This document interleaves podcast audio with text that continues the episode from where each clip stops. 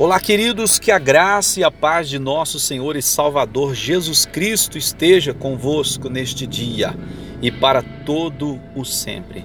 Amados, eu quero compartilhar com vocês a palavra do nosso bom Deus na carta aos Romanos, capítulo 6, versículo 23.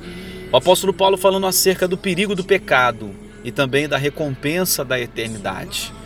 Amados, vocês já pararam para pensar que vocês nunca irão morrer?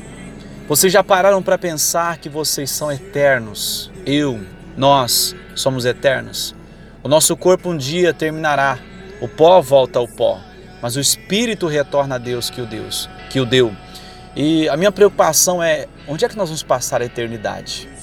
Porque, como o próprio nome já diz, é uma eternidade, não vai ter fim. E se nós fizermos escolhas erradas ao longo da caminhada terrena, poderemos passar a eternidade em um lugar de suplício e dor e tormentos eternos.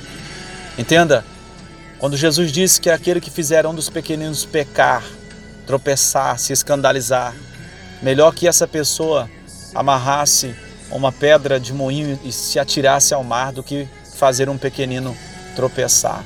Porque a consequência é muito triste para aquele que morre sem Jesus. E nós que temos o conhecimento da palavra de Deus, queridos, Devemos prezar pela nossa salvação e também contribuir para a salvação do nosso próximo.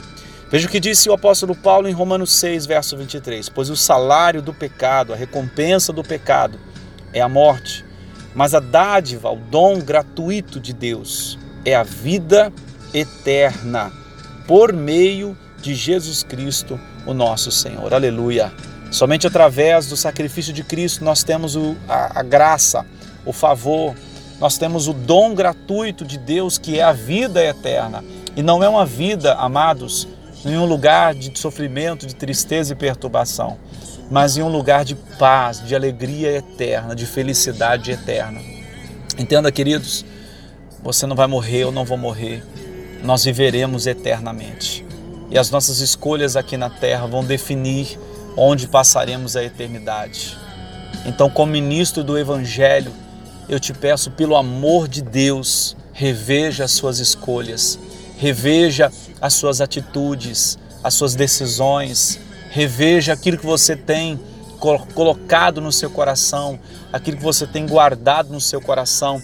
Eu te peço, como ministro do Evangelho, pelo amor de Jesus Cristo, melhore as suas obras, melhore a sua conduta, porque se você vier a faltar hoje, e as suas obras não forem boas diante de Deus, a sua vida não estiver alinhada ao propósito de Deus, você poderá morrer e passar a eternidade inteira em um lugar de tormento, de dor e perturbações eternas. Misericórdia, Senhor, que você não vá para esse lugar horrível, mas que você possa obedecer à voz da santa palavra de Deus. Eu não estou dizendo que você tem que olhar para um homem, que você tem que seguir um homem.